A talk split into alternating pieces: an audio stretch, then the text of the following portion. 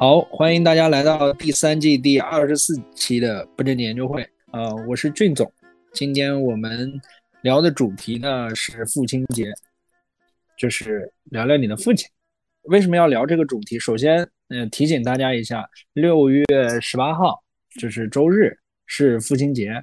嗯，大家要准备准备，看看怎么给自己的父亲过这个节。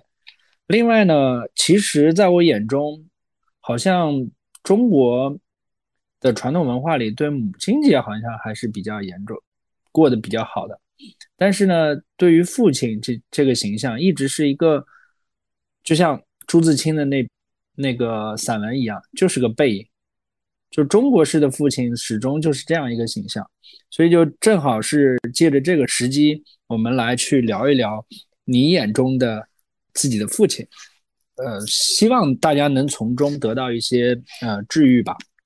其实我第一轮，我希望大家都回答一下你眼中的父亲是什么样的，呃，谈谈你对他的印象。首先我先来吧，呃，我呢对于我的父亲，其实其实我没什么印象，我不像内心中有那么多对于他有什么高或高大或呃怎么样的一个。感觉我家里面其实是我母亲比较强势一些，我的整个学习生涯或者是我的人生，其实受我母亲的影响还是比较大的。但是呢，我觉得我的性格其实蛮随我父亲的，就我父亲有点儿，呃，用我的话说有点窝里横，就是对外呢谁找他，他都是个老好人，因为他是个厨师。所以别人一叫他说是有这边有个什么，呃宴会，嗯，可能在农村叫个席啊，然后让他去帮着办一办，他就一定会去，而且经常还不拿钱。其实每一次我们我都说的哈，其实，在内心里我是有一些看不起他这种行为的，呃，但是他在家里面呢，就又非常的脾气大。我记得比较清楚的一个情况是，有一回家里电视不能看了，雪花点，然后我说那就算了呗，不看了。但是我爸说你得把那个开着。我说雪花点你有什么好开着的？然后就跟他吵架，他就是说你就得给我开着，似乎好像这件事情触犯了他的什么权威似的。最后就那雪花点的电视，我就给他开着。然后他往往就经常是做这种事情，做这种好像没有什么道理的，然后对家里人其实影响还是蛮不好的吧。但是这两年我爸脾气变得比较好一些了，然后嗯，虽然有时候还是犟，但是也就是那个老头儿一样的犟法，也没有什么问题了。反正自从我结婚之后吧，我和我父亲的关系会变得好一些，这就是我和我父亲的。一些关系，然后我对我父亲的一些印象，嗯，希望下一位同学聊出一些更多的故事吧。嗯，下一位我看到的是魔术师。呃，我跟我父亲关系并不是很好，我其实从小到大跟我父亲就没有什么比较好的回忆。我父亲是个懦夫，就是对外，就是他是一个性格上和心理上都很有问题的人，因为我爷爷很小就把他。从家里赶出去，他是寄人篱下的长大的。然后我们家关系算是蛮问题蛮大的，几代人都不是很好关系，无论和父母啊什么的。我唯一认为我爸好的一点，可能就是说他很懦弱，但是至少他懦弱的时候，并没有把他那些坏的东西展现到他工作和一些该做的事情上。而他很多其他事情对我来说影响都是很恶劣的，包括我我我爸是就看不懂英语，会到学校跟英语老师吵架这种类型的，然后其实也做不来父亲，除了会修东西以外，跟别人关系也处得很糟，无论是工作中还是学校还是其他地方。然后我们家其实 已经连续两三代。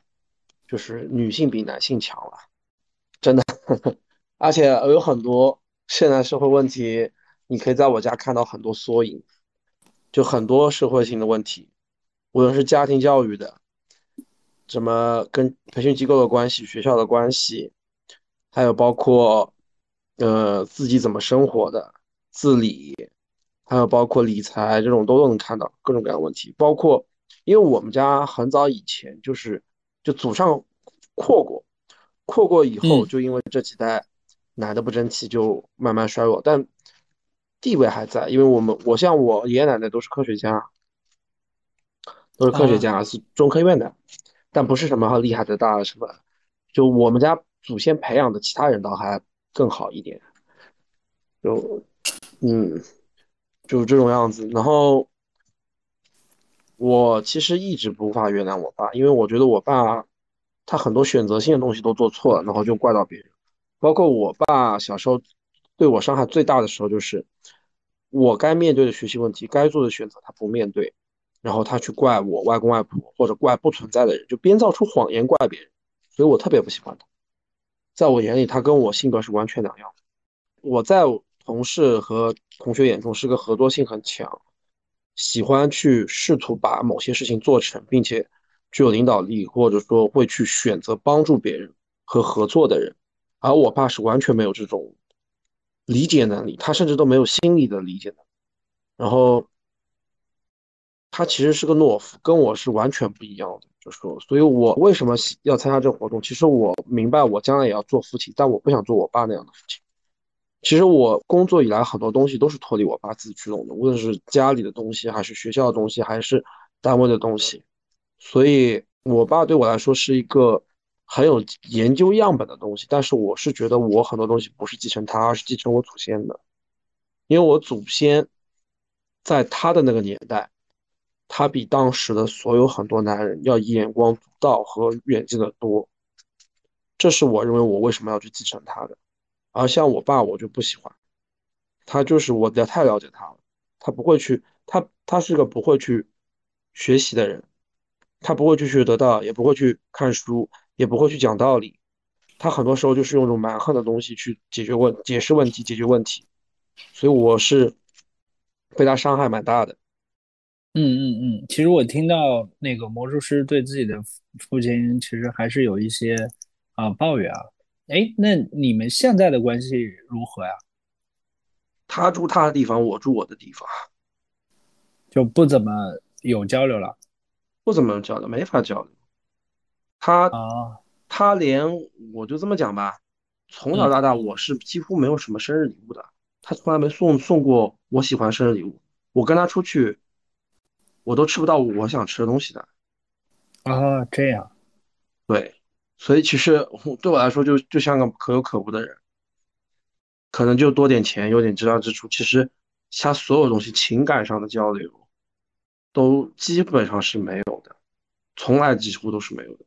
他是一个，就这么讲吧，我爸和我爷爷都是那种很喜欢秀自己优越感，却没有能力面对自己。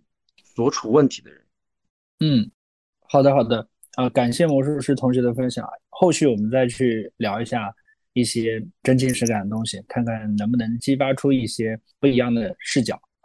嗯，那下一位郭帅，那个我老爸就是人民教师啊，我小的时候我对他是没有太多的亲近感，因为他可能是属于我们比较传统的一类中国父母，对子女的要求。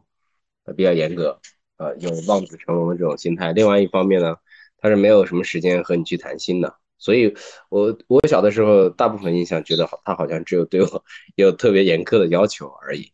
但是后来随着这个年龄的变大，经历的变多，我就了解他的事情就也越来越多。他是这个家中，这个我们奶奶这个家族里面家中长子，所以，呃，在我们传统的这个社会结构里面，长兄如父，所以。一定程度上，他承对于兄弟姐妹们来说承担了半个爸爸的职责。可我这个小的时候并不知道，长大了以后才意识到他身上所背的这种责任和担子。但是，呃，他处理的很好。嗯，还有一个，他本身他自己是一个极度自律和极极其努力也勤奋的人，所以可能他希望孩子们呢。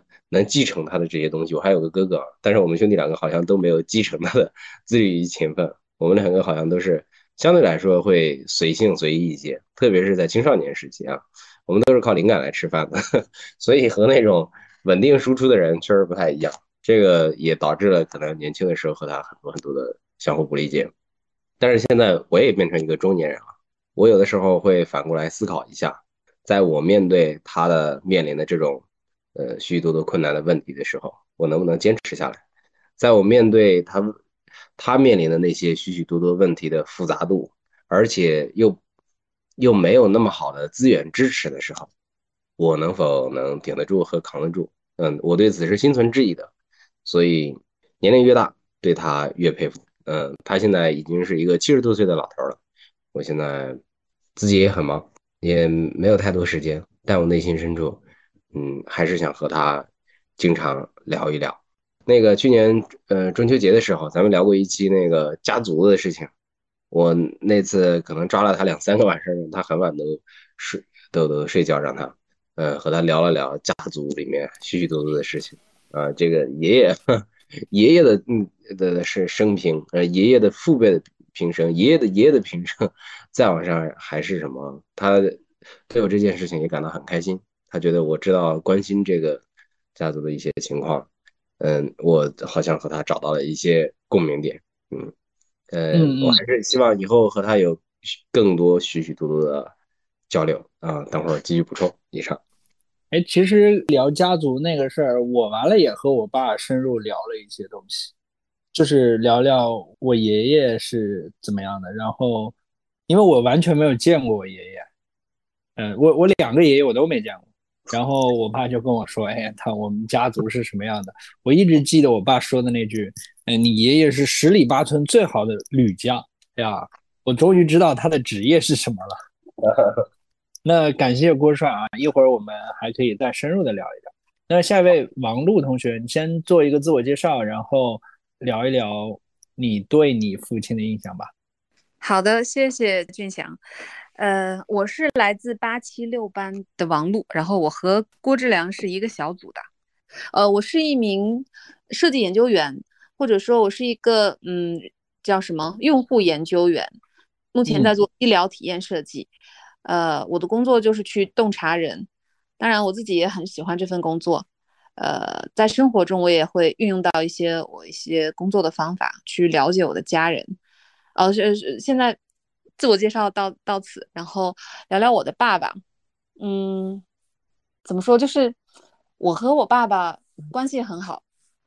我们是我是独生女，我们家在内蒙古鄂尔多斯。呃，从小在一个小镇上长大。呃，我和我爸爸的关系就是，我放学回家看电视，一定会坐在我爸腿上，一直坐到那个单人沙发，我再坐不下了，然后后来就不坐到他腿上。我爸爸对我的爱是无比的宽容，对我没有这要求，他就是一直宠着我，但是我没有被宠坏。嗯，因为我看到他是非非常正直、非常勤奋的人，他是一名医生。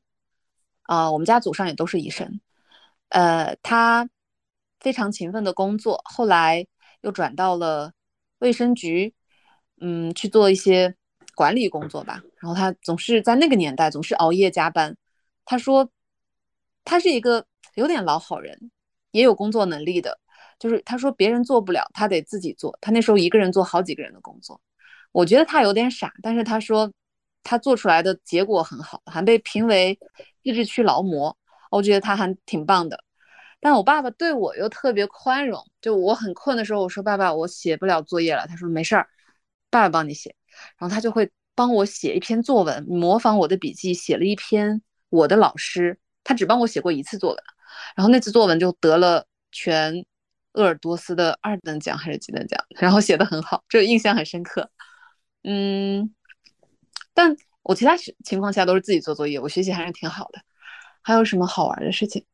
我爸总是带我玩，他不太要求我学业，他总觉得，小孩子应该去探索自然。虽然我们也在一个就是小镇上，周末他总是骑着他的那个金城铃木摩托车，让我坐在后面说：“走，爸带你去玩去。”其实我们附近也没有什么可以玩的公园什么的，就是说带我去了一个农场去看鸵鸟饲养，还有去看骆驼。然后还带我去看修大桥，一些建筑工地。我当时就不懂，这有什么好看的？建筑工地有什么好看的？我比较喜欢看动物。然后他他还鼓励我去探索，我去爬树啊，爬墙啊，就是我一个女孩就特别野，他都不生气。但有一次我偷偷的骑着自行车，刚学自行车那时候时候，就是那种二八的带梁的那种自行车，去去骑到街上去了，回家晚了，然后我爸那次就有点生气，他是对我最严厉的一次，就是他脸很黑，然后就在街上找到我以后，就把我的背带裤。他没有打我，他就拎着我的背带裤的带子，把我直接拎到自行车上。哦，那次我就觉得太可怕了，原来我爸有这么凶的时候。但后来他一直是笑呵呵的，嗯，他从来没有对我再发过什么脾气，他总是以我为荣。包括最近就是我工作上，比如说我去哪儿分享啦，或者说我我我被我和 CEO 做项目，在在在企业里达成了什么合作，我爸总是哇，我女儿太棒了，然后他就会总是夸我。他那边夸我，我也会获得一些能量，就觉得啊，好有成就感。我觉得所有的努力都会被爸爸认可。我妈妈四月份去世了，今年，然后两个月左右，我妈给我留的遗言就是说，一定要帮我爸爸找一个老伴儿。她还给我列了几个名字，呃，我努力去回鄂尔多斯，就回过一次，然后去找，但是没找到太合适的，嗯。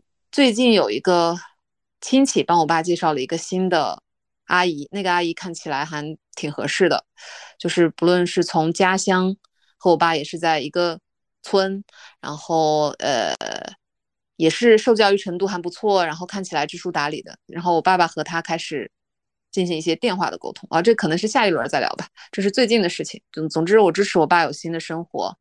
我爸自己开始挺抗拒的，就是我妈妈刚走了的前一个月吧，他说我坚决不考虑这个事情。哎，最近他就发现他心情还可以，我告诉他要人要向前看，他也说是的，呃，那就聊聊看吧，反正也不一定到什么程度，但是就是人家既然有个电话，他他作为男性，他应该有担当，不要让人家女方没面子。他说他应该主动打个电话，我说你做的对。然后我和我爸就像朋友一样。总之，我们现在我都快四十了，每天回家还会和我爸拥抱，还会亲他的脸。总之就是这样，就是可能是女生女生和爸爸相处的方式不一样吧。就是在现在在上海，我爸呃，我爸自己住一间屋子，我女儿住一间屋子，我和我我老公住一间。总之每天回家就是各找各爸爸。我回家就会把我爸抱住，然后亲一下。我女儿就会说啊，我也有爸爸嘛。然后就我们家就会这种比较。幼稚，所以我总体觉得我很爱我爸爸。我今天刚给他买了个新手机，他手机有点久了，然后下单了，希望六月十八号能到货，给他一个惊喜吧。不好意思，我说这么多，嗯，就这样。我我听着都觉得幸福感满满啊，因为确确实实这样的一个家庭里面就充满了爱的感觉，我觉得挺好的。然后一会儿呢，我们也可以分享分享自己父亲的老年生活这样的一个，呃，就是现在有什么不同啊？那下一位，五战七同学，啊，我简单两句话介绍一下自己，我是五战七，主要是教那些想跑步的人用差不多三个月的时间完成马拉松挑战。我印象中的父亲，可能他在我们村上应该是。算是老模，或者说口碑很好，或者说表现的很外向、很阳光。在我们家里边，感觉好像就很严肃，然后我家庭氛围不是很好。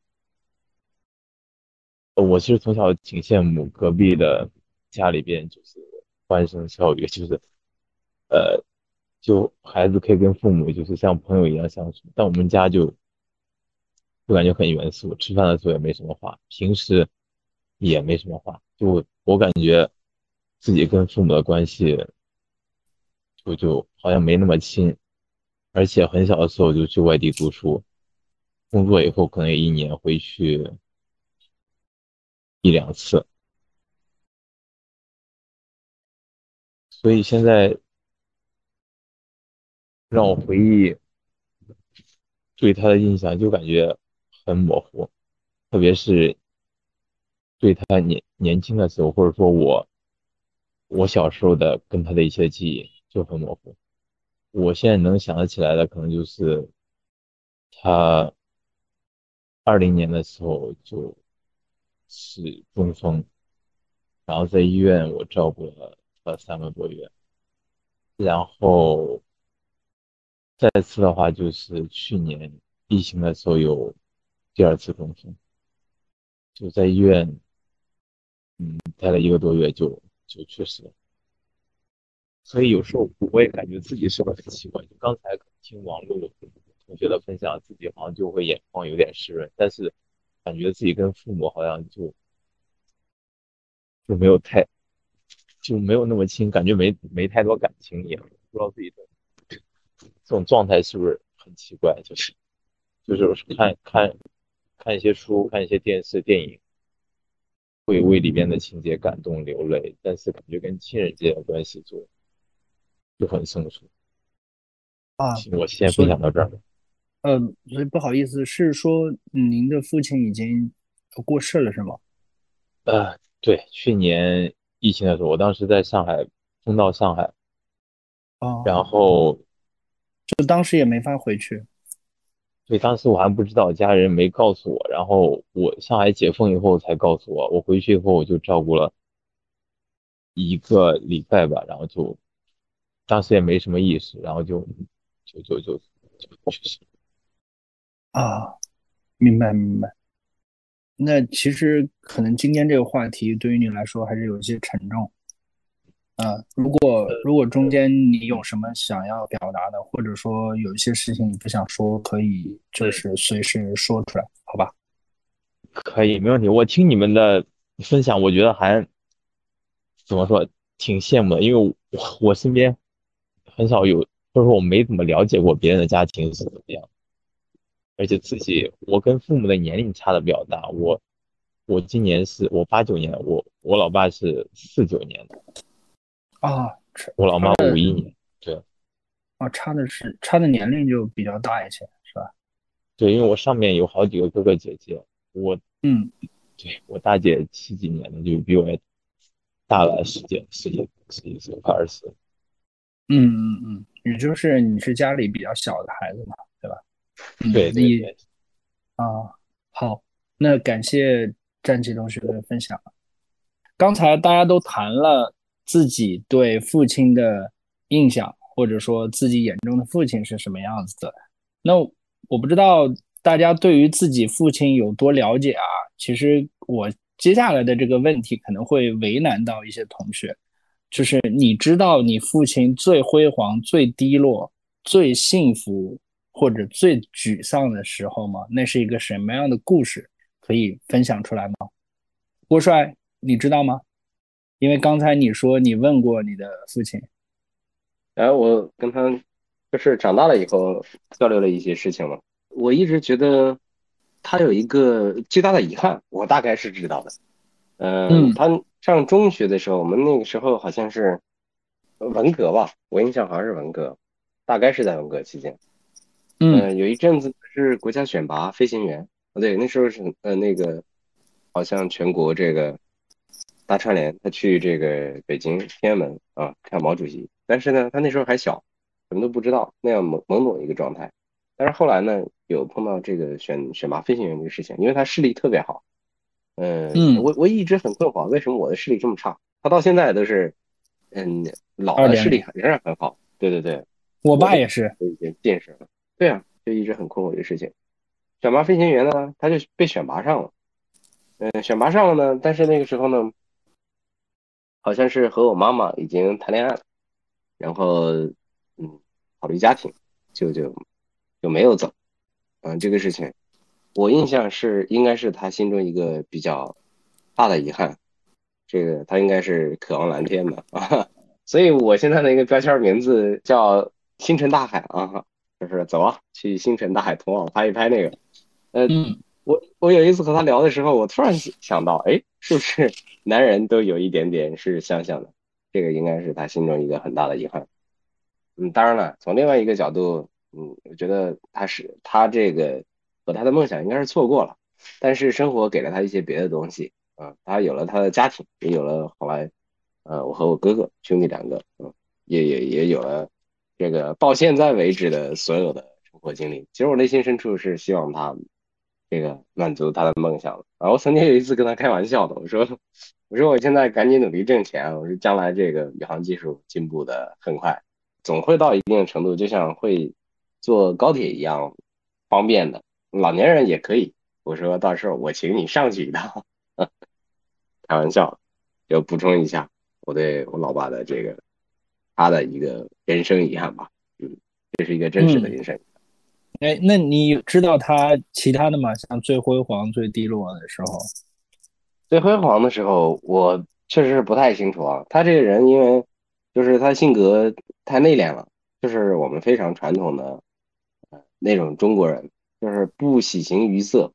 不以物喜，不以己悲，老是努力的那种状态下，有什么成就的时候，嗯，他不会说出来。所以我确实不知道他最这个最最最开心的时候啊，或者觉得自己最有成就的时候是什么时刻？呃，但是仅从我的个人的角角度来看，我从我一个嗯嗯这个作为他儿子的一个旁观者视角来看的话，我觉得他人生精彩的。地方其实挺多的，呃，亮点也特别多。我举个小例子，我就是读高中的时候，嗯，有一段时间因为老逃课，就成绩不是很稳定。除了我最喜欢的物理课以外，其他的这个课程呢，就是有下滑。因为物理课我是比较喜欢，所以就成绩一直比较稳定。但在在我们班级里，基本上就是第一或者第二这样一个嗯水平。但是其他的学科呢，下滑就比较明显。他呢，老觉得嗯，每一个人想要有好的发展和成就，必须要特别的自律，必须要特别的努力。但是呢，我呢，好像不理解这一点，而且我跟他的方式也截然不同。我就是喜欢了就拎起书来就学习一下，不喜欢就把它扔那儿。他嗯，如果在我小的时候，可能就是批评我一顿啊。那时候好像是高一啊，还是高二，他不知道怎么着，突然心血来潮，他说。我以前读书的时候，这个学习条件也没有你们现在好，但是，但是我也努力去学了，而且学会了啊。当时好像有一个函数，我和他在讨论，嗯，他就去找他的那个笔记去了，算术本啊，找他算术本，后来就翻出来了一本藏了大概三十年的、二十年还是三十年的算术本，嗯，确实把我吓了一跳。那个算术本是以前那种草纸钉的，我不知道大家见过草纸没有？非常粗的那种纸，就是那个拿铅笔在上面涂纸，对，拿铅笔在上面列算术。我自己呢做很多演算和这个草算的习惯呢，我会拿一张那个拿一张比较大的白纸 A4 纸啊，嗯，大概那么大的纸，然后在上面随便的涂画写画啊，那个演算到哪里就就是哪里，也有可能。第一道题我是横着来，第二道题我就竖着来，第三道题我就翻过来了。但是他那个草纸的演算本，每一道演算题目都极其工整。我看了一下，他基本上在那一本里面，基本上把整个高等数学，然后从头到尾自学了一遍。我非常震惊，我觉得 我当时那个震惊程度是，他不是说。呃，觉得他很努力，特别佩服他。这个是我后来才有的情绪。我当时那个情绪是，我觉得正常，但凡是个人类，对吧？我们总有所这个有累的时候，也有注意力不集中的时候。你让我这发发狠，写这么一页或者两页可以，但是大概有将近几百页的那么厚的一个本子，从头到尾一丝不苟的、非常工整的把它。这个演算完，学习完毕了，让我觉得极其变态啊！呃，我那时候觉得有一种强烈的感觉，他和我确实不是一类人。呃，嗯，但是还没有意识到这个呃，有就是在这个背后，他可能嗯哪些地方是比我厉害的这个事情，当时还没有察觉。我到后来是对这个事情越来越佩服了。第二件事情是他的书法，他书法写的非常好啊。当然，咱们那个。呃，陆神啊，王璐同学，他老爸写的一手好书法啊，我还把他老爸的书法曾经那个截个截过屏给我老爸看了一下，我老爸也是连续点赞，呃，而且就是内行评价，我知道是一个书法热爱者对另外一个书法热爱者的评价。他的书法是怎么练习的？嗯，完全是靠自学练习的。我我问他怎么练习，我说那个我听说王羲之，因为他小的时候老逼我写这个书法，我很痛苦，我自己觉得自己是一个书法缺乏天赋的人，但是因为嗯父母老爸的要求，不得不每天写一张，而且他不允许我描摹。大家知道描摹就是下面有一个描红，也知道就是下面有一个底字，然后在上面描，相对来说容易一点。他只允许唐中华那种，嗯，啊对对，他只允许临摹，临摹他那个那个那个字儿，比如嗯，大家平时练楷书的那个呃呃流体、赵体、宋体或者是颜体，对吧？嗯，这这这四大家的，你不管哪家的，你必须放在边上，你照着去去去写，临摹的难度极高。再加上小孩儿，因为书法标准写法是悬笔的，小孩的手的腕力呢，没有那么大，所以呢，有的时候写久了以后呢，对字的对这个字的这这种就小肌肉群，我们现在叫小肌肉群控制啊，控制力会下降，那时候写的就不太好了，嗯，但是他呢，我说王羲之听说就是那个把那个墨水，就是每天洗笔啊，染黑了八大缸的墨水啊，我说是不是你是染墨水？练习的，他说我没有那个机会和条件。我说那你怎么写呢？他说我在石头上写的。我小时候在石头上写。我说你在石头上怎么写呢？他说我就蘸水，然后拿着毛笔在石头上写。写完以后呢，大概写到第五个字的时候，第一个字就干了。啊，然后回过头来，就是不大的一块石板，在上面可以反反复复的写。呃，每天写。然后写到了人生三四十岁，我真的是，我当时觉得，哎呀，我说别折磨我了，你能做到的，我真的做不到，我也不想做，嗯。但其实是在这个过程当中，我现在回想一下，作为一个天性比较顽劣的人，然后这个事情呢，倒逼自己能够沉下来，哪怕是假装沉下来，一定程度上有益的。我以前觉得这是。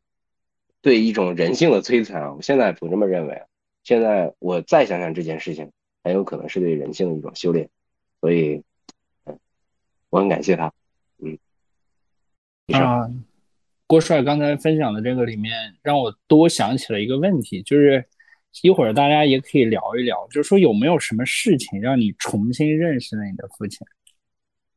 就呃，郭帅刚才聊的是像说写字啊，或者是。就是他们在沟通的时候，他会重新认识到自己的父亲原来其实啊，他好强啊，他原来能做这样的事情，就我做不到。我自己呢，其实之前也突然之间意识到，我爸其实挺强的。一个是就今年回家的时候吧，我爸他拿出来一个本子跟我说：“哎，我在给我们村写村志。”然后这个时候我才想起我爸曾经。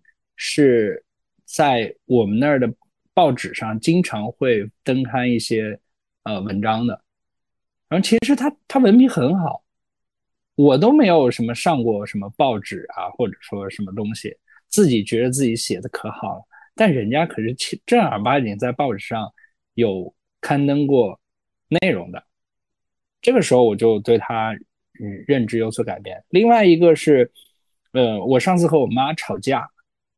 然后吵得特别的厉害，后来好长时间我没有跟家里人联系，然后我父亲就他给我发了个微信，然后那个微信的说法让我一下子震惊了，我发现我父亲原来是这么会沟通的一个人，他就是那种描述事实，然后说他自己的感受，说他自己的期望，他也没有说过我应该怎么样。然后也没有说过说，哎，这个里面谁对谁错，他就是正常的表达出来了他的一些想法、一些感受。我突然觉得他原来这么会沟通，所以后来我在和他说的时候，我其实都是抱着一颗敬畏心的。我觉得他当时可能是因为一些别的原因，其实这也是我可能想分享我父亲他最辉煌、最低落的这个。原因其实我我父亲是一个军人，原来是个军人，应该是考上高中之后没有去念什么学校，他是我们那儿唯二的高中生之一哈。然后他之后去当了兵，应该是坦克式的。我退伍之后去做了厨师，然后又被我大伯给忽悠着回来去创业，办一个厂，办一个我忘了是什么厂了，好像是呃什么石灰厂还是什么厂的。你说到这儿，我就想起他还创过业呢，我啥也没干过。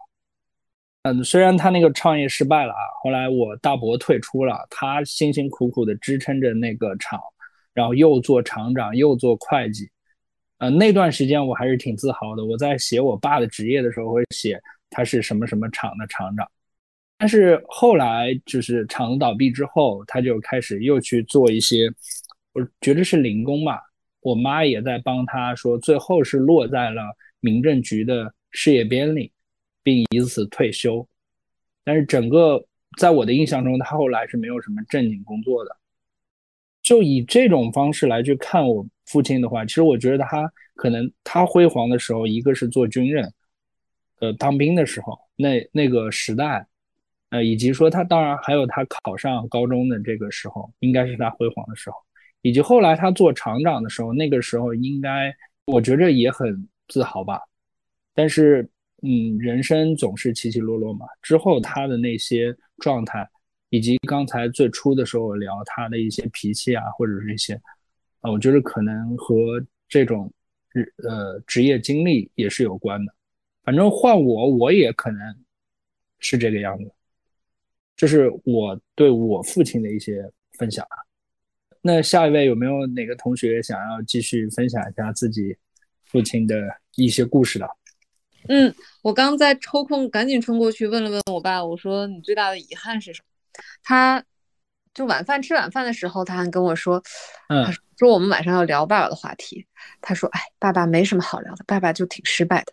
我说你为什么失败呀？他说一辈子就是当官没当上去，说不会溜须拍马，然后不会官场那套，那个一直就只只当了个正科级，然后就退休了。他说就是过得平平常常。我说这就挺好的啊，你幸福吗？他说他幸福。我说那就是那就是成功。嗯，是的。我问他最幸福的是什么？他在考医学院之前当过几年的民办教师。他说那时候是最幸福的。他高中毕业后回农村当了几年民办教师，因为他语文特别好，他也是从小就是读了很多书，就是他家庭氛围，呃，特别喜欢文学，他就去当语文老师。当语文老师也是发表了就是各种报纸啊，当当时中学生。叫什么？有本杂志叫《中学生》还是叫什么？他还留着，还有各种发表的小文章，就会给我看。他教我也是这样的，嗯，散文和什么文的区别，什么文体，呃，总之我都不是特别懂了。但但我爸讲的津津有味。嗯，他最大的遗憾，我听他说了好几遍，就是哦，刚才那是一个遗憾，还有一个遗憾是有点大的遗憾，就是他那时候当乡村教师的时候，嗯。写了一篇，写有一个本子是做是他自己的写的文章，原创的文章，写了很多，就是很厚的一本，丢了，被人偷了。他就说他问了其他的老师，所有老师都说没拿。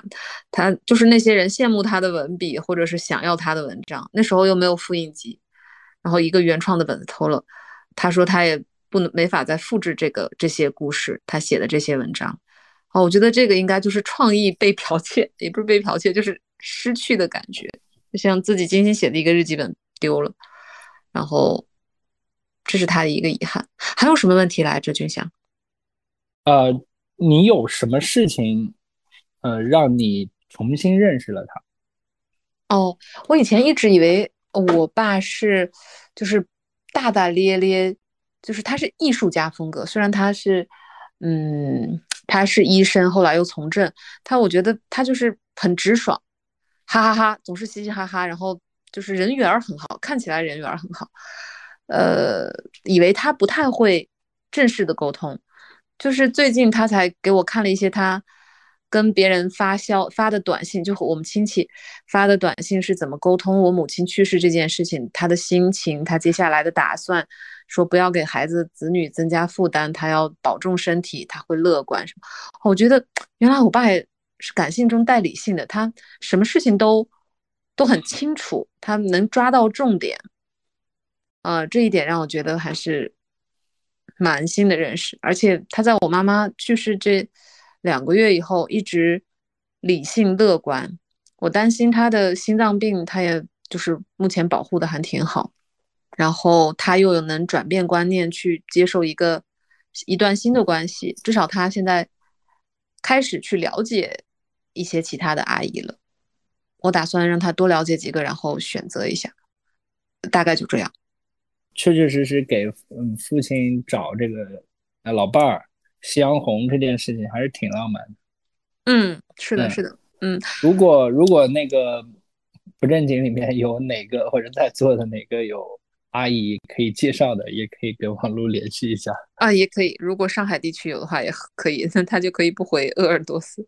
嗯，他嗯还是想回去老家。如果有一个老伴儿在老家的话，我也能放心一点。他一个人我不太放心，所以我们现在在一种也有点两难的境地。虽然大家就是我们非常融洽，但是我知道他是更想回老家住的。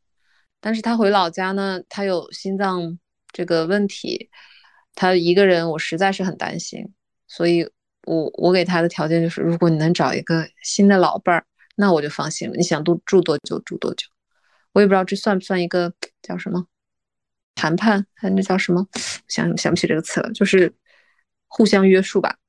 他也知道，总之他现在是幸福的，但是嗯他没有朋友，就是老家的那些关系啊、朋友啊，还有就是鄂尔多斯夏天是非常凉快的，就是十九度、二十一度这种温度。他现在在上海就是已经每天在家吹空调了，他有点胖，也没有那么胖了，反正就是就害怕热，气候还是不太适应。往年他在暑假都会和我妈回鄂尔多斯避暑三四个月，然后再回来。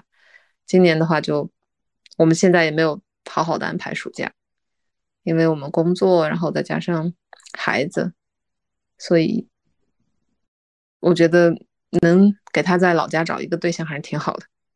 感谢王璐同学的分享啊。下一位那个魔术师，你方便你现在方便聊一聊吗？我不知道啊，因为对于你来说，可能跟前面这几位是不太一样。你对你的父亲有没有了解他最辉煌、最低落、最幸福或者最沮沮丧的故事？有蛮多的。嗯嗯，我父亲认为他最辉煌的时候，就是他文章被写进白皮书的，就是那个上海经济年鉴白皮书清宫的白皮书的时候。然后最失落的时候，莫过于他的教育啊。基本上他在教育上的所有执念都是失败的。他的教育是指对，在自己教育还是在别人身上的教育都是失败的。没人，没人，没人喜欢他教育，至少我们家没人喜欢。不，我们这一辈的人都不喜欢他。也就是说，你们全家都不太喜欢你。对我们这个整个整个家族都不大喜欢他教育。哦，他虽然很自夸，但其实没人喜欢他。这是他现在最失落的。他是一个，就是说，嗯，顽童一样的人，就是说他其实有很多执念，呃，执念、妄念，然后他一定认为他做了什么，别人就会感激，会怎么样，会怎么样。但实际上，真的就他是个很难客观评价自己的人，客观看很多东西的人。虽然他有些东西是很强，尤其在数据 Excel 这些分析上，他是他可以算世界顶级的吧，但其实他也只会这一个。如果你把它换到现代一些其他东西，他就不行。然后他又是个很嗯强执念的人，又很强势，就是像我们刚刚有同学也在说嘛，很强势，然后又不善于沟通，但又却很想讲。哎，那我刚才听到的很多是你做出的判断，有没有什么具体的故事，或者是那种能够说明这些事情的？就具体，他就认为，就说卓克老师不是说嘛，就说，嗯，在一个孩子未成熟之前，强行让他学一些技能，或者说不断的强高强度模仿，其实是不利于这个孩子发掘自己的可能性和成长的。但是他会会用他，我爸就是会陷入这种执念，去强行让孩子学很多乱七八糟的东西，而且这些东西都没有用。例如他让你学了什么呃，国画、书法，或者是稀奇古怪的数学，就是已经是落后于时代的理工科知识或者英语，它的基本上它的教育上投钱都是失败的。哎，所以刚才那个什么国画呀，什么英语啊，就是你你觉得都没有什么用是吧？呃，也不是说没什么用，就说他按他那个学法其实是 没多大意义。就像就像那个万万瑟最近也在讲嘛，就是他那个其实只是只是为了就说考评啊、拿分啊，就说纯粹为应试顺顺优越感的，他并嗯不能很好的深入去研究这个行这个领域。比如说，你书法去学临飞经，真正的去锻炼自己品性，学国画锻炼品性，看到那个笔法艺术，他不会的，他很多都是一些很刻板、很简单的理解，很幼稚的理解。就是在我小时候，我都觉得他幼稚，哪怕我这几个领域我都做得很好，以后，在我看来他都是幼稚，我甚至是不会去听他，不会让他影响我。我如果他强行要我学，我也会想办法附和他的言论，但是我会去找更专业的东西，但我不会去按照他的逻辑上去，因为我觉得他逻辑他的逻辑是错的，他的逻辑甚至是对这个行业、对这个领域的成长是有害的，而不是有利的。就是我当时就能判断出来是这样。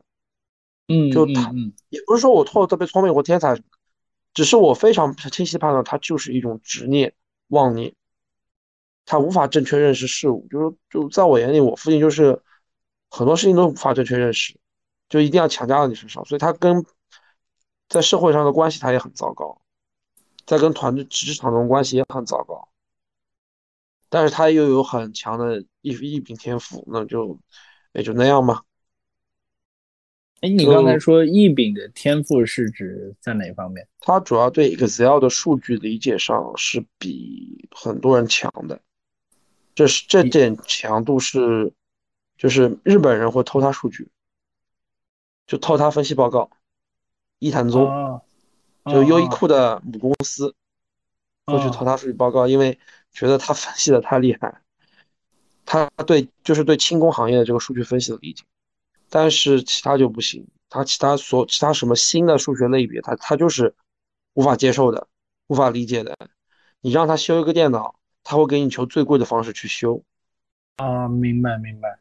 也不是说他的缺点吧，就是说他真正的问题是，他无论做什么，他都不去看到自己的看到的可能东西可能是局限的，他就认为所有东西就是他所看到的，这就是为什么我很难跟他沟通的原因。我不大喜欢跟他一起在一起，也是为他就认为他自己所看到就一定是全部的东西，那那我也没什么多讲的。然后他也他也不喜欢学习，也不喜欢提高他其他方面。小时候我有时候时候，比如说我政治历史有些特长，人家让我去比赛，他就不让我去。他他因为他自己不擅长这个，他就他就认为别的这东西是没有用的。然后呃那其实你也没有碰到什么事情能够说让你对他的认识有所改观，是吧？没有，其实都很糟。我跟他的，我跟他关系都是很糟的，因为他是一个，就你们会觉得我很善于沟通和表达，是因为我看到这些东西在他身上的毫无长进，然后我自己去解决这个题目，解决这些问题，嗯，会去研嗯究别人心理什么的。他他就不，他就是完全不想读书的，他是他是一个很早就把自己的认知封闭在很狭隘的东西里的一个人，就很执拗的，很固执。我们家好几个男的是这样，他们在十八岁以前考试是可以无敌天下的，十八岁以后，他们就越来越衰退，甚至固步自封，然后就秀优越感。就我们家出现过一个人，给领导人就是真正的国正国级领导人，就毕业做秘书，但做到最后，人家都觉得他是越混越糟的，包括我们这幢楼的人都知道这种事情，就越混越糟，因为他就是固步自封，他没有什么进取心，也没有什么适应，他就认为他的观念是对的，但实际上他的观念，哪怕跟他同时代的那批人而言都是落后的。就这种伤痛在我们家是很多的，主要都是几个男的，好几个，他们都最终是他们最大的成就就是他们考上考试的时候，当他们工作以后就开始衰退。嗯嗯嗯，你认为他们都是学习型的强者是吧？就是学业上面的强者。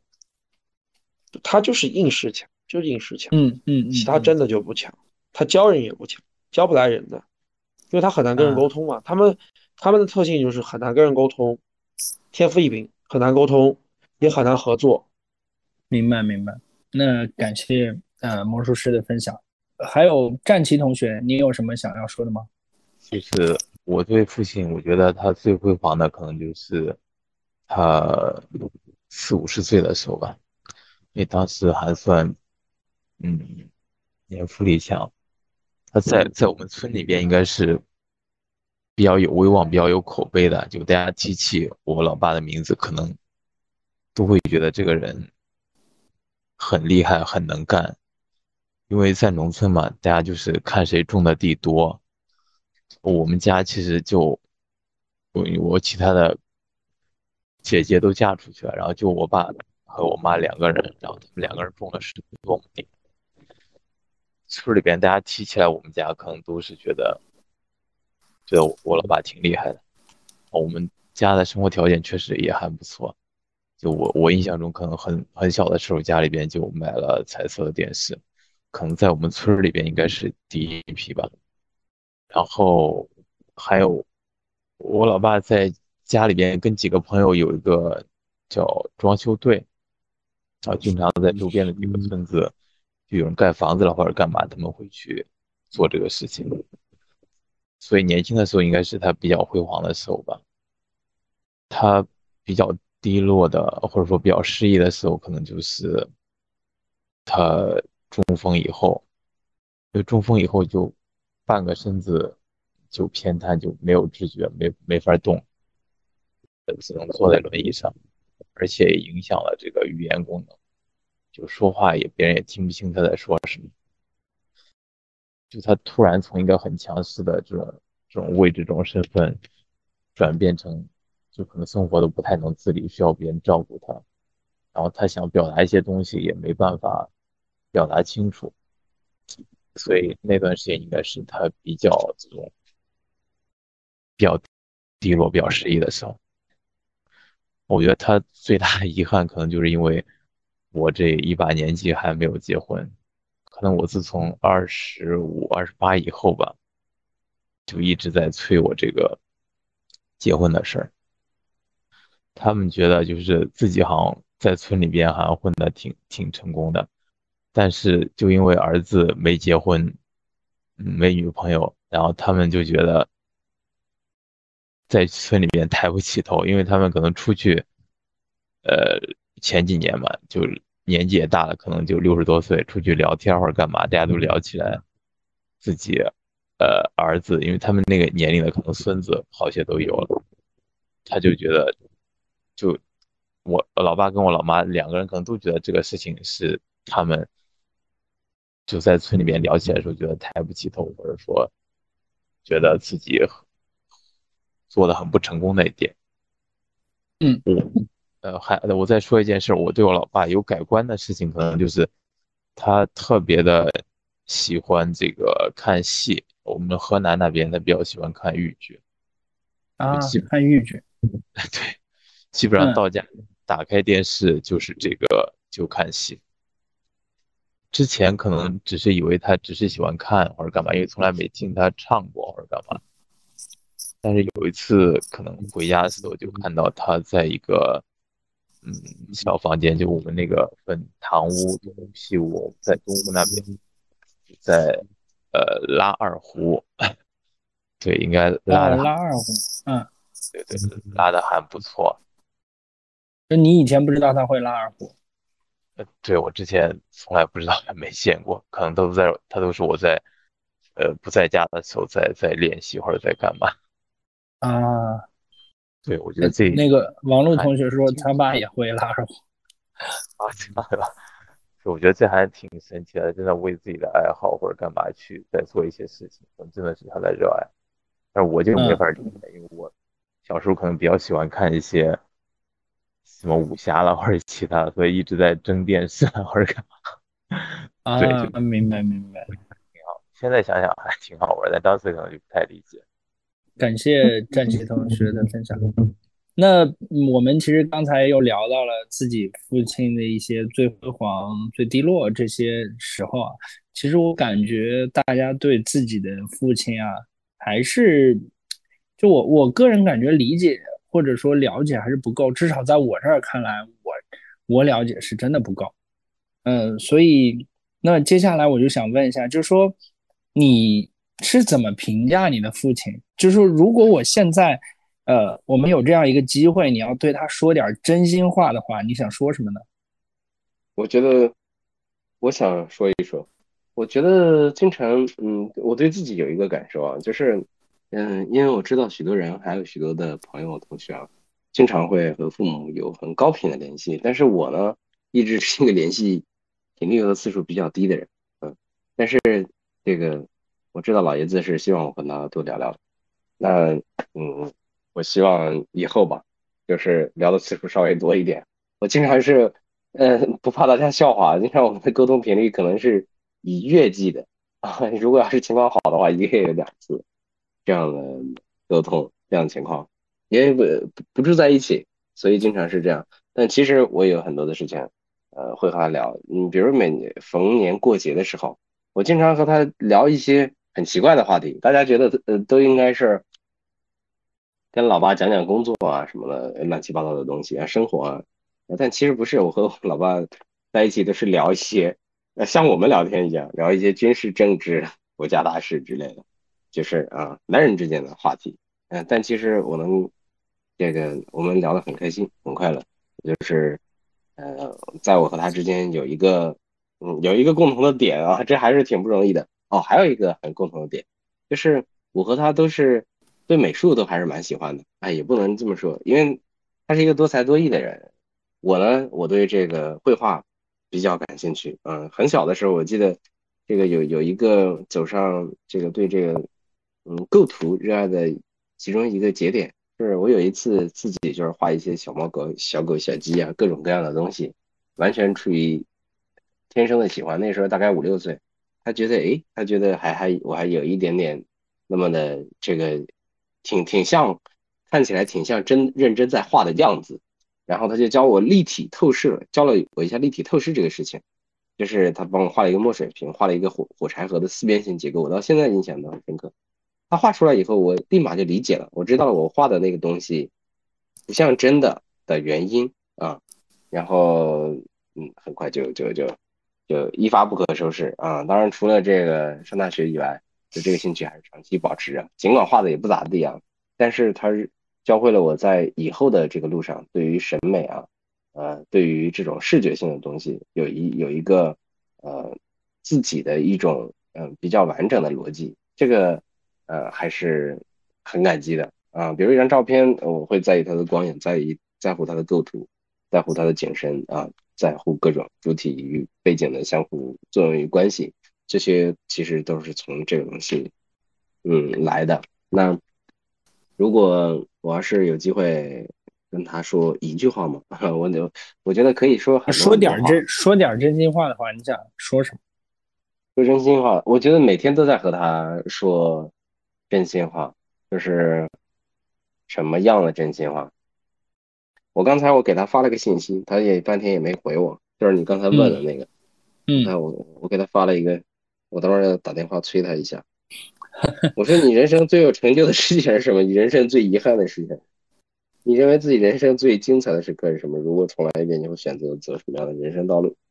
啊，我说你自己的，你回我语音也行，他也不鸟我，他还估计觉得我有神经病，关心这些这个呃无厘头的事情。嗯，哦对，呃，有一件事情就是。他们年轻的时候，因为这个工作吧，因为长期的工作，我们的这个中国的这个传统的这个社交环境啊，和这个这个这个社会人际的原因，他呃抽烟很很严重，然后后来把烟戒了。但是呢，在这个特别高压的工作状态下，再加上我觉得可能有百分之五十的压力是他自给的吧，就是自己经常逼迫自己，自己对自己要求特别严格，所以现在就是一个非常典型的三高的一个。一个呃老头每每年都去看病啊，身体有各种各样的毛病，嗯，我内心是真真诚的希望他身体好一点点，但还好，呃，我妈妈还在陪着他。我妈妈也是一生病，但是两个 一生病的老头老太太相濡以沫，嗯，我觉得一定程度上子女可能没有给到他们多少支撑，但是他们两个互相给了彼此许许多多的人生支撑。嗯，我希望他能一直这样到八十岁，到九十岁，到一百岁。我知道这个技术在快速的进步，这个世界上许许多多的不可能会成为可能。嗯。我希望我以后空的时间稍微多一点，除了我给他打电话以外，我想带着他到处走一走，看一看，嗯，也让他能够体会或者感受一些技术给人的赋能和帮助。以上，嗯，我很喜欢他。啊，那个志良，这个确确实实很温暖啊，不愧是 得到暖男。也希望说未来呃两位。就是叔叔阿姨都能够身体健健康康的，等到你赶紧赚了钱，然后带他们出去玩一玩，或者说是体验一下生活。那感谢郭帅。那我们下一位，要不那个魔术师先说吧。其实你刚才你评价了你的父亲啊，就说假设现在，呃，如果你能够对他正面的说一些话的话，你想？说点嗯什么样的真心话？你会对他说什么？请善待你所面对的人，以及看到每个人都是复杂的，都是多元的。这个世界有很多东西是超过血统、优越感和自己的小聪明的。嗯，这是我，这是我特别想对他说的。那你觉得他听了之后会有什么反应？假设他听了麻木或者愤怒这种样子，或者教训。我爸是很喜欢教训别人的人。我其实我们家好几个出问题的人也都是这样。所以，我嗯，如果你看，就说如果看不到身上真正的责任、义务和变化的话，那就不要轻易的去教训和教育别人，也不要轻易的认为自己就是优人一等。我特别讨厌我父亲那种优人一等的思维。他们他的给我感觉就是像现在欧美的很多白左白右一样。嗯，哎，我特别好奇，你现在知不知道你父亲的一些生活，或者是老年，就是他一些的社交呀，或者说在做的。他现在几乎没有社交。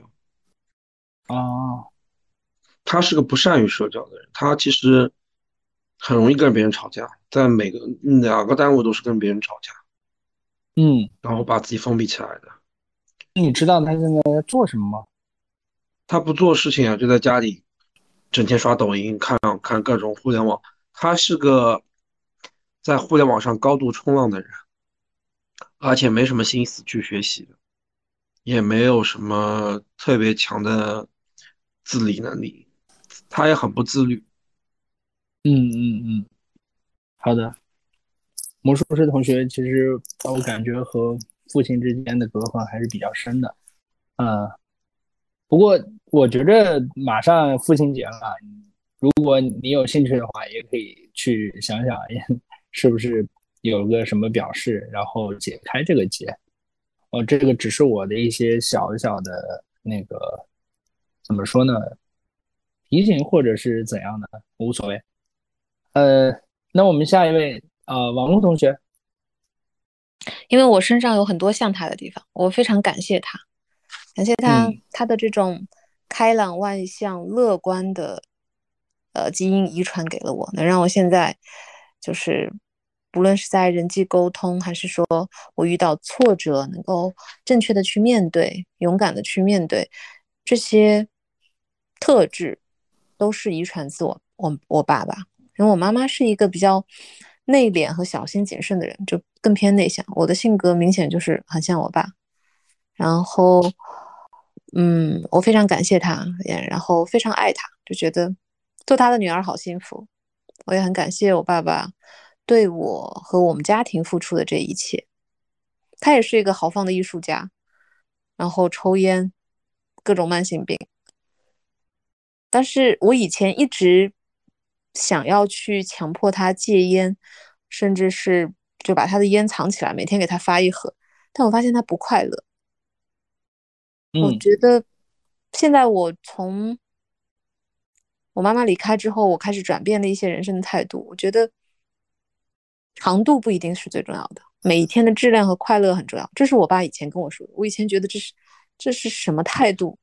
怎么能对生命是这样的态度？但是现在我也解放了我自己的内心，我去无视他抽烟，因为他在我们家有开放的阳台，他在阳台抽烟，我看着他一边抽烟一边给我们家的猫梳毛，还在很认真的照顾我们家的一只鸟，还有阳台的各种花花草草，我觉得这也蛮和谐的嘛，就是他享受生活，还在享受生活，很认真的享受生活，很认真的每天买菜，然后他买菜给阿姨，然后每天会给我搭配的很按照我的这个需求，荤素搭配，蛋白质、蔬菜，然后米饭是每天换不一样的粗粮，就是健康饮食的这套标准。他以前这些都不知，就是不注意，都不注意的。他喜欢吃大鱼大肉，因为内蒙人嘛，就是嗯猪牛羊，就是油要很厚，然后最后这个油汤还要拌米饭。现在几乎改过来了，虽然他依然还是不是很爱吃鱼和虾，但是我每次都会剥几个硬塞给他，说这蛋白质你要吃了，然后他说哦好吧，不要再给我剥了，然后我们俩就会这种，就是两个人是非常相爱，呃，我和我爸爸，然后也彼此欣赏，非常彼此尊重。我们俩有时候没大没小，我们不太像中国家庭，因为我喊他老王，在家都是喊他老王，嗯然嗯后他都不在意，就是说来人的时候你千万别这么喊爸爸。我说好的好的，来人我会记住的。然后有一次他打电话不小心按了免提，在图老年图书馆，我喊哎老王你什么时候回来？他说哎呀哎我在图书馆。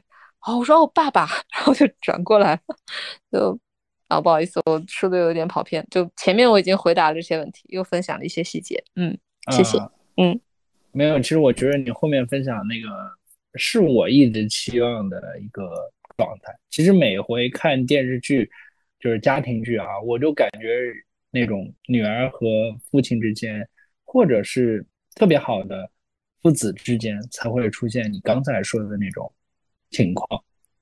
就是他在称呼自己的父亲的时候，以及他父亲和他互相之间的那种表达的时候，才会很好。就真的真的让我感觉蛮你是蛮幸福的。嗯哦，我最后还想分享一个点，就是，嗯我前几天得到好像有，我忘了是今日头条还是什么，就是说过一个就是关于存钱的事情，就是人到走的时候最好不要留下一分钱。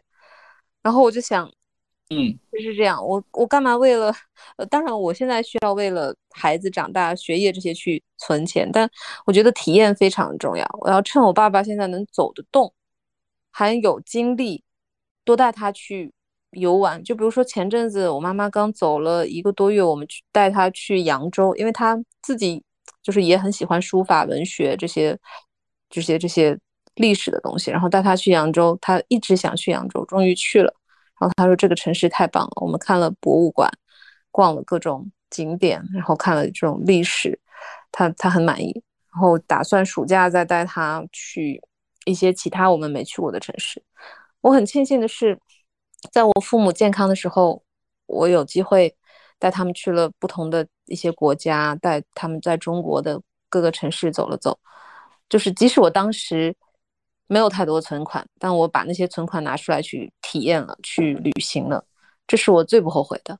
所以接下来我还会继续这样的这个动作吧，就是暑假带着爸爸可能去哈尔滨，或者是去一些其他的不太热的城市，全家一起在旅游，留下一些回忆，以后走不动的时候就可以去看照片了。就这些，谢谢。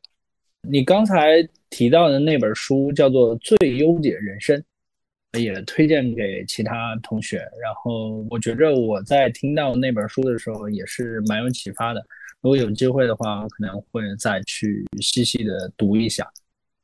啊，就是确实是人生应该是最重要的是体验。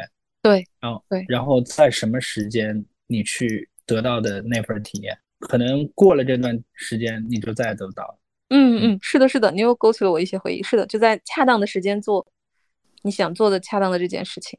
对对对，嗯，啊、感谢王璐同学。那下一位战旗同学，你呢？嗯，如果说你现在有机会对他说话的话，你会说什么？你怎么评价他？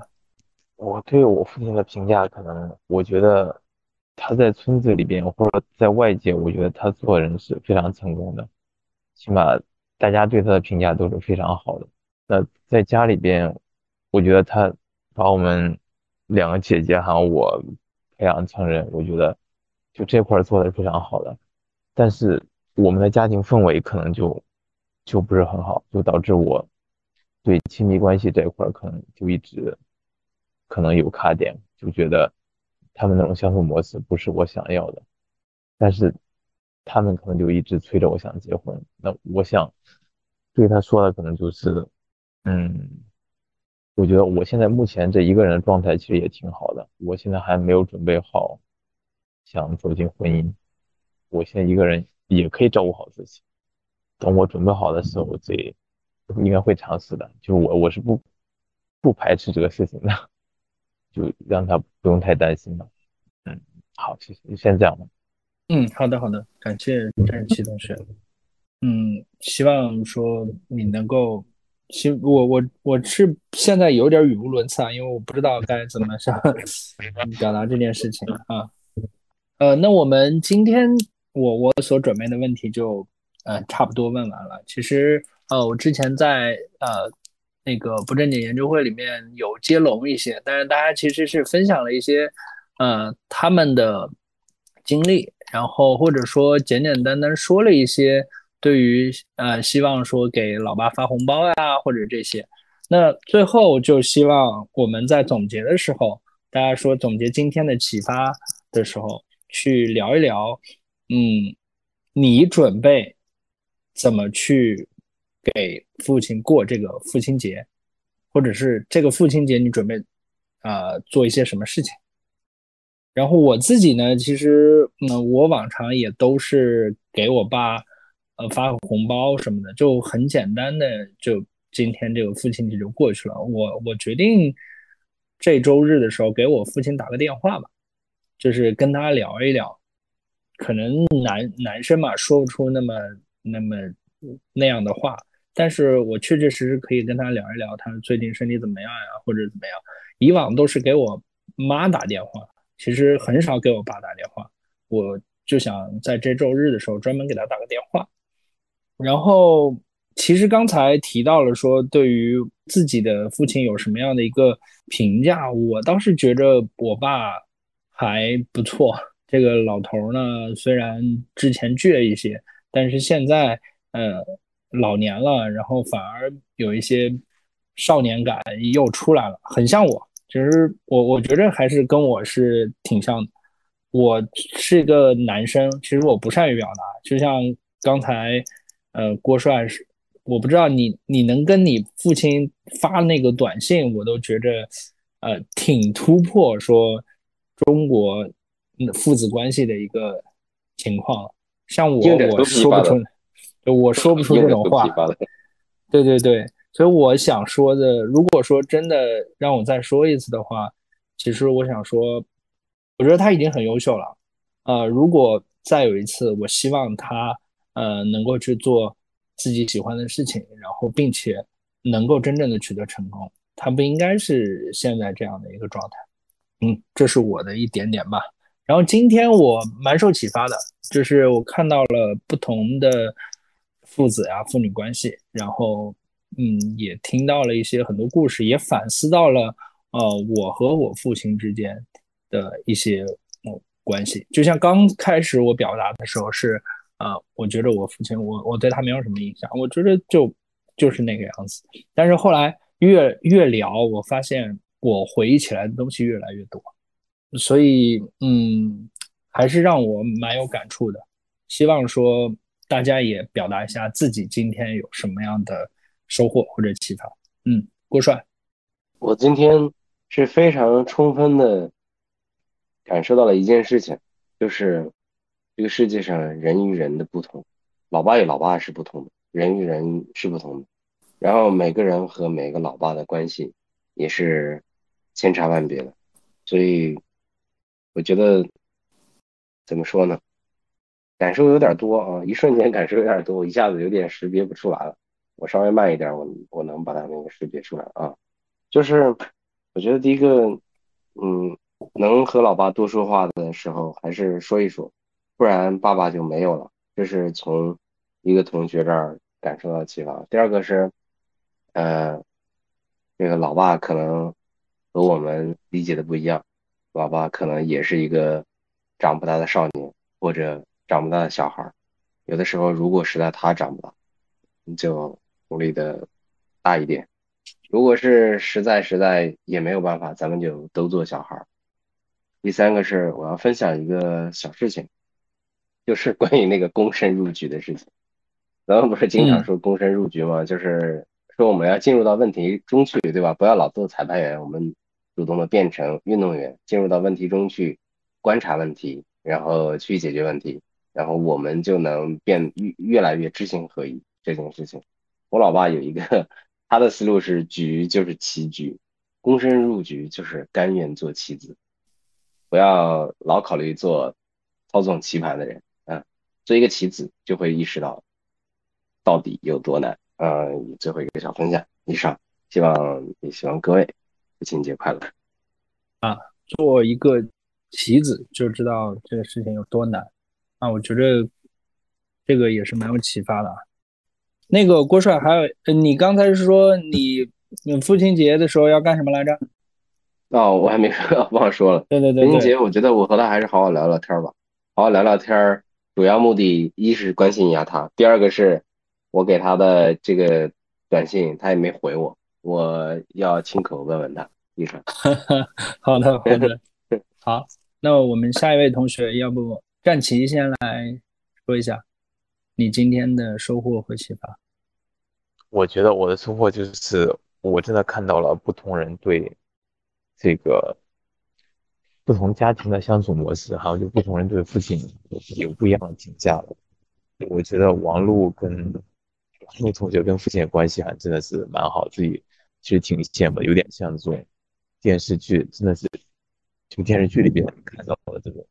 这种桥段，对对是的，我也有这感觉。嗯，对，所以我觉得这种好的关系其实是存在的，但之前可能因为自己小不懂事或者怎么着，就没有，也没有太多的沟通技巧，也没有想过去改善跟父母的相处模式。现在，现在虽然父亲不在了，但我觉得跟母亲还是可以好好聊聊，因为我们。相对来关说关系还是比较不错，但是就没有聊的那么深入。我觉得可能这这个月回老家的时候，可以跟跟跟跟老妈好好聊聊，敞敞开的聊一下。好，感谢战旗同学。嗯，谢谢。好，那我下一位王璐。啊，我也有很多感受。我原本以为所有人都和我差不多，就是。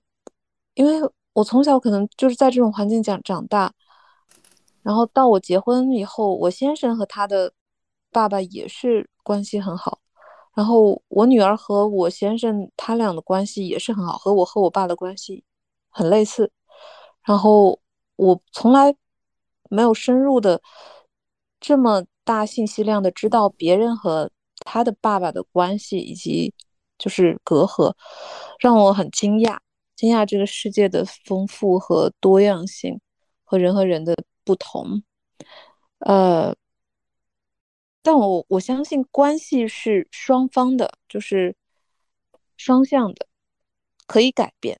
我举一个小例子，就是我先生和他的爸爸以前没有什么肢体接触，就是说，就是在亲密上面，我和我爸每次都是拥抱啊，或者是亲我爸的脸，我就鼓励我先生去。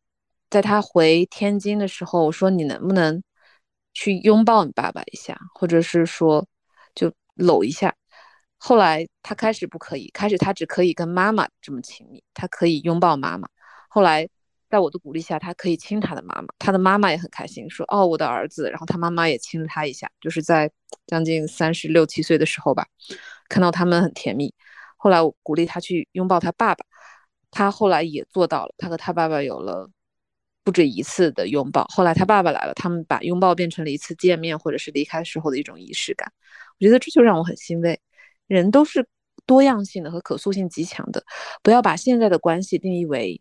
永远以后的关系，试着迈出去一步。我觉得在父亲节的时候，试着说“我爱你”，试着说一些感动的话。我我知道男生之间可能不太容易，但试着稍微把舒适区往外推一下，然后你的爸爸也就会离你近一点。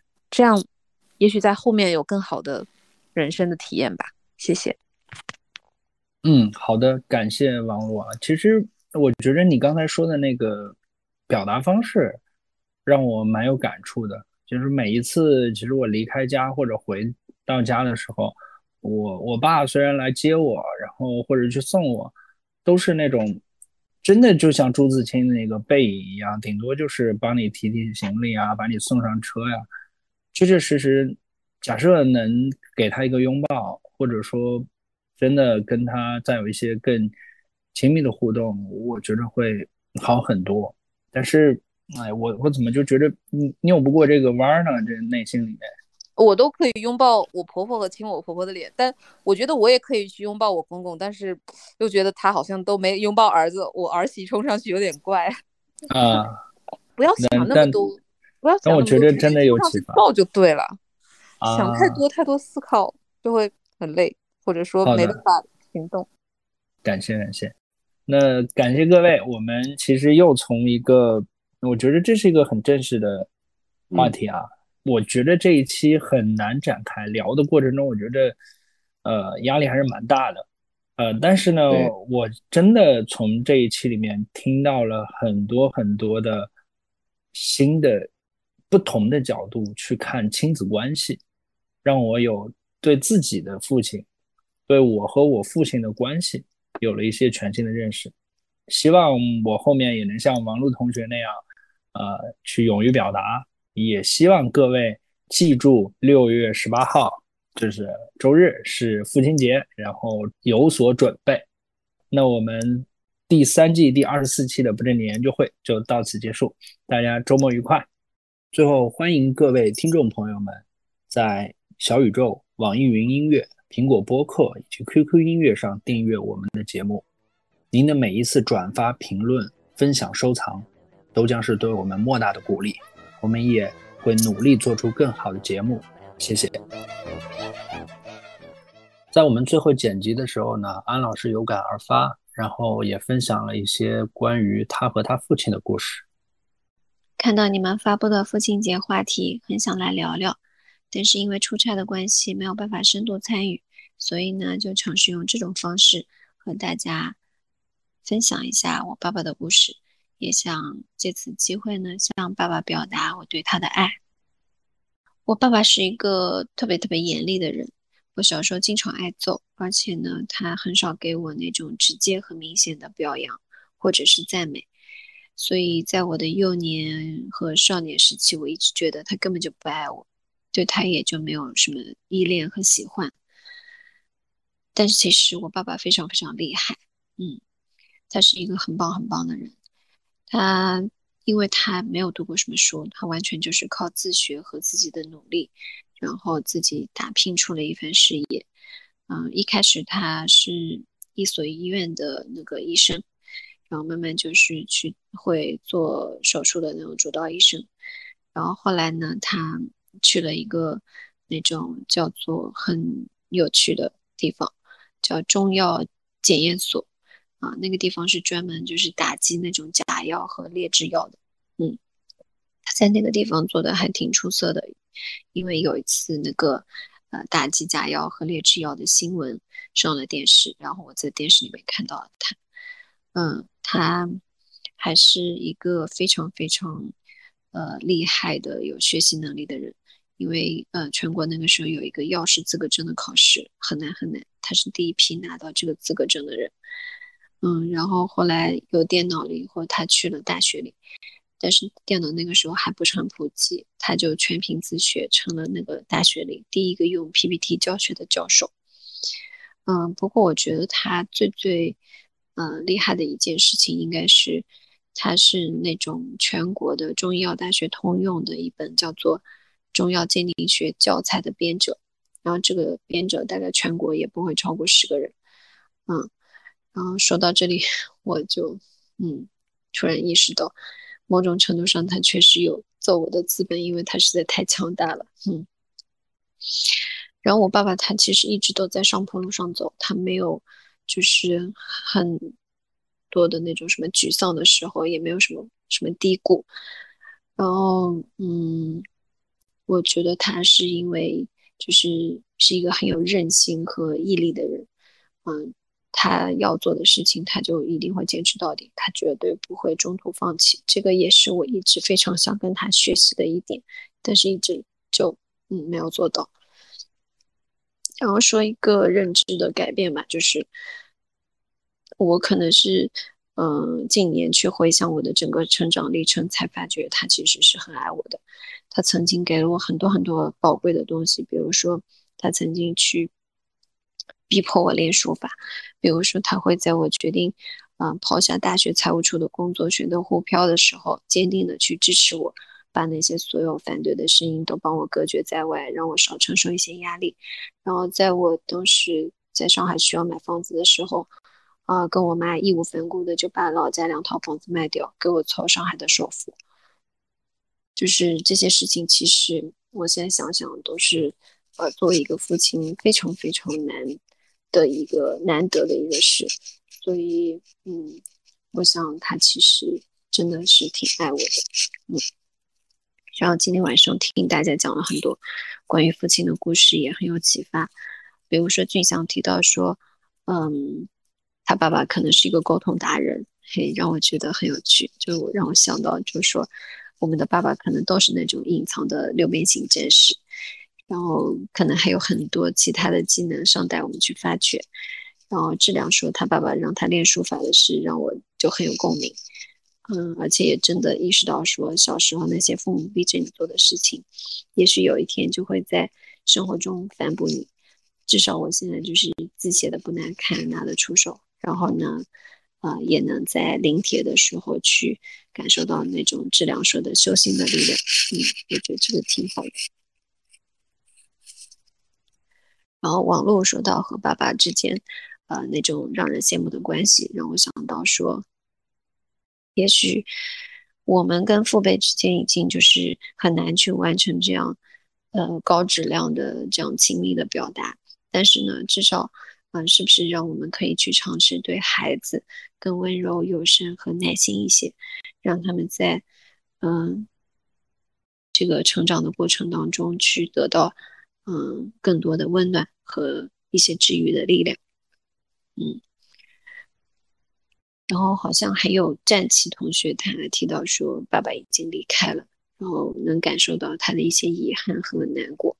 我就又一次想到了“父母是我们与死亡之间的一道帘子”这句话，就会特别特别希望说这道帘子可以存在的久一点，然后再久一点。嗯，最后想用一段《千与千寻》的台词去做结束吧。嗯，说。人生就是一列开往坟墓的列车，路途上会有很多很多站，但很难有人可以自始至终的陪你走完。当陪你的人要下车时，即使不舍，也该心存感激，然后挥手道别。啊，我看到这段话的时候，我是突然意识到，我们的父母可能就是这样的人，所以，嗯，他们一直在陪伴我们，然后总有一天他们是要下车的。所以，希望我们都能珍惜当下，抓住多一些和他们相伴的时间。这样呢，我们在与他们分离的时候，嗯，能心存感激，能带着美好，能不留遗憾，嗯，能好好道别。嗯，这就是我今天的一些感受和分享。然后最后，嗯，想对我爸爸说：“爸爸，我爱你。”嗯，节日快乐。谢谢，不正经。